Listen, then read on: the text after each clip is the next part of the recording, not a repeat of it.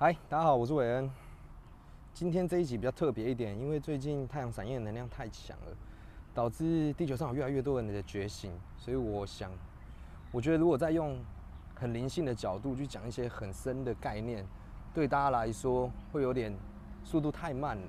也因为太阳闪焰的加快，会接下来会越来越多的太阳闪焰发生，会有越来越多人的觉醒，跟我一样。所以我今天想要把这故事，还有我们现在这世界上面临的阴谋，跟大家快速的说明。由于我今天要讲的事情，对某些人来说可能会过于震撼，甚至会觉得我是疯子。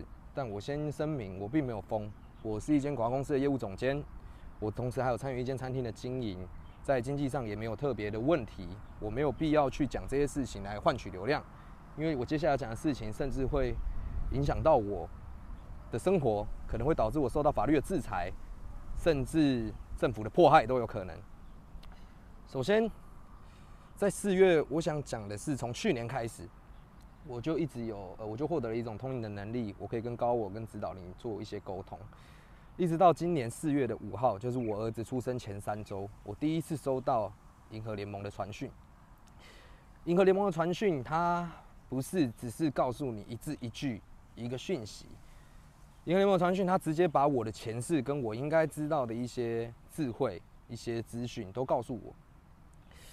我并不是地球人，我曾经在催眠的时候去试着找过地球的前世，但是我当时就是找到最多就是在中国，那几百年，呃，一千多年前的前世。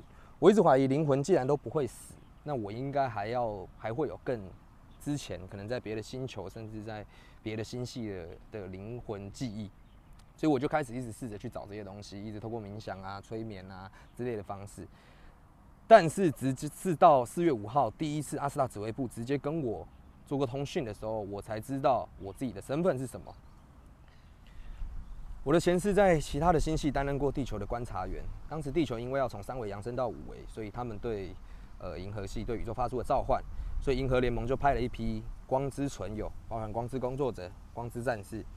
星际种子到地球来，投身到地球来协助地球的扬升。为什么地球要发出召唤？是因为人类是一个不完整、不完美的存有。怎么说呢？我们是被阿努纳奇制造出来的。阿努纳奇在制造出人类的时候，人类先天 DNA 上面就有一些缺陷，所以透过了所有的。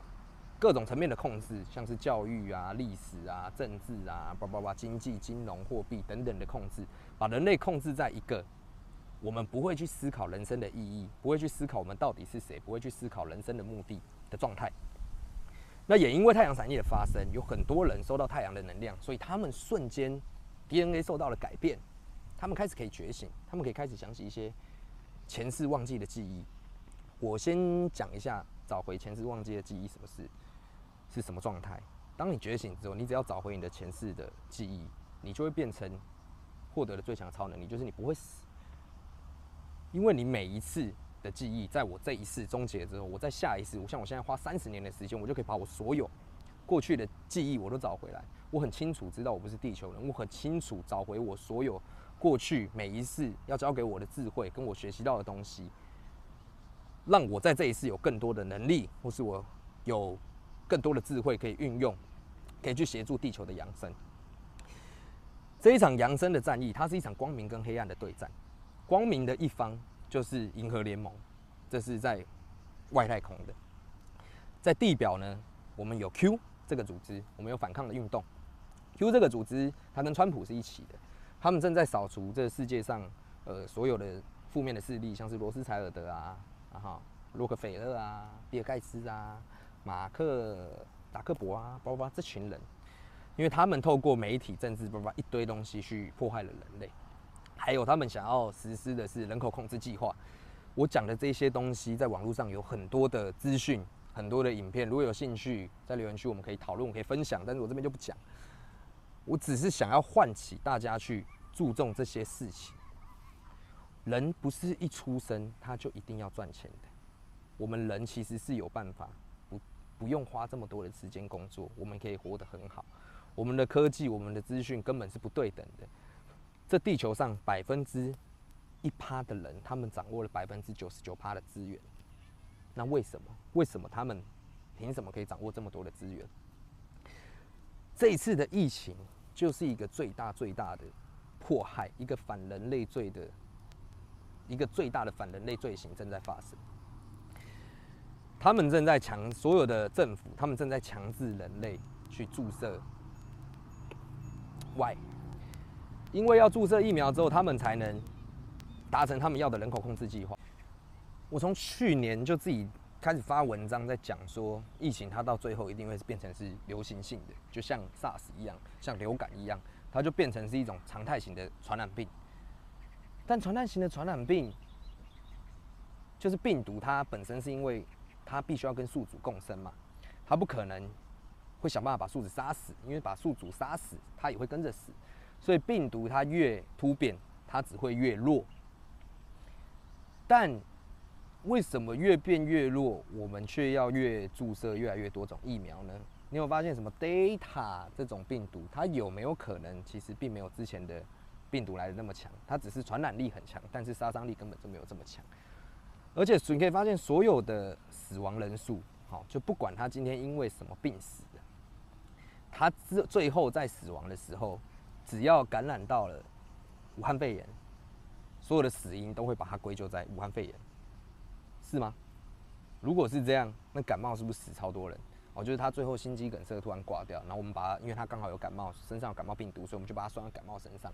然后他如果说刚好死于一个呃其他的病哈，本身自己可能老啦，老年人他本身就差不多了，这时候他突然走了，然后他身上有武汉肺炎，我们就把他归咎在他是因为武汉肺炎而死的。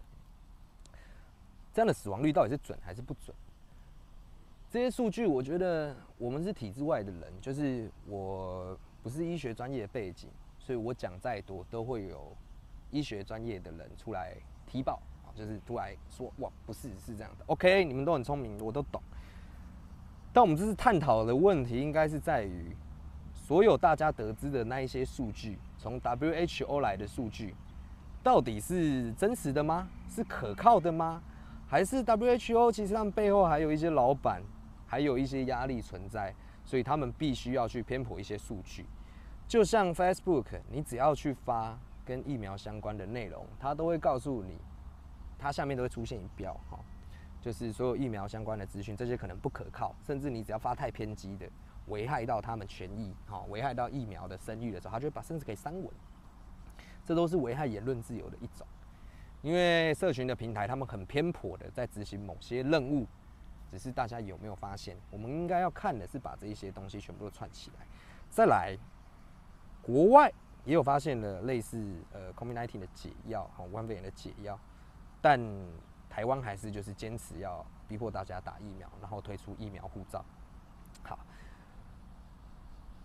我觉得被控制的东西实在是太多太多了。那我讲了这么多，为什么为什么要去讲这些事情？是因为。我觉得我从去年开始就发了很多很多的文章，就是我也去找了，花很多时间去收集资料，试着要告诉大家这是一场骗局，不要去打疫苗。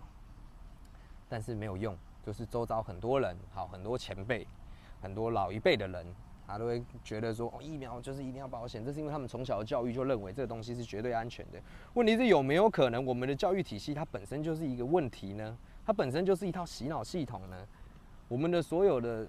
官方的数据，我们所有的专家，他们都是为了谋取才去讲，他们被设设定好应该讲的话，然后让大家往这个方向走，让大家去做他们想要达成的事情呢。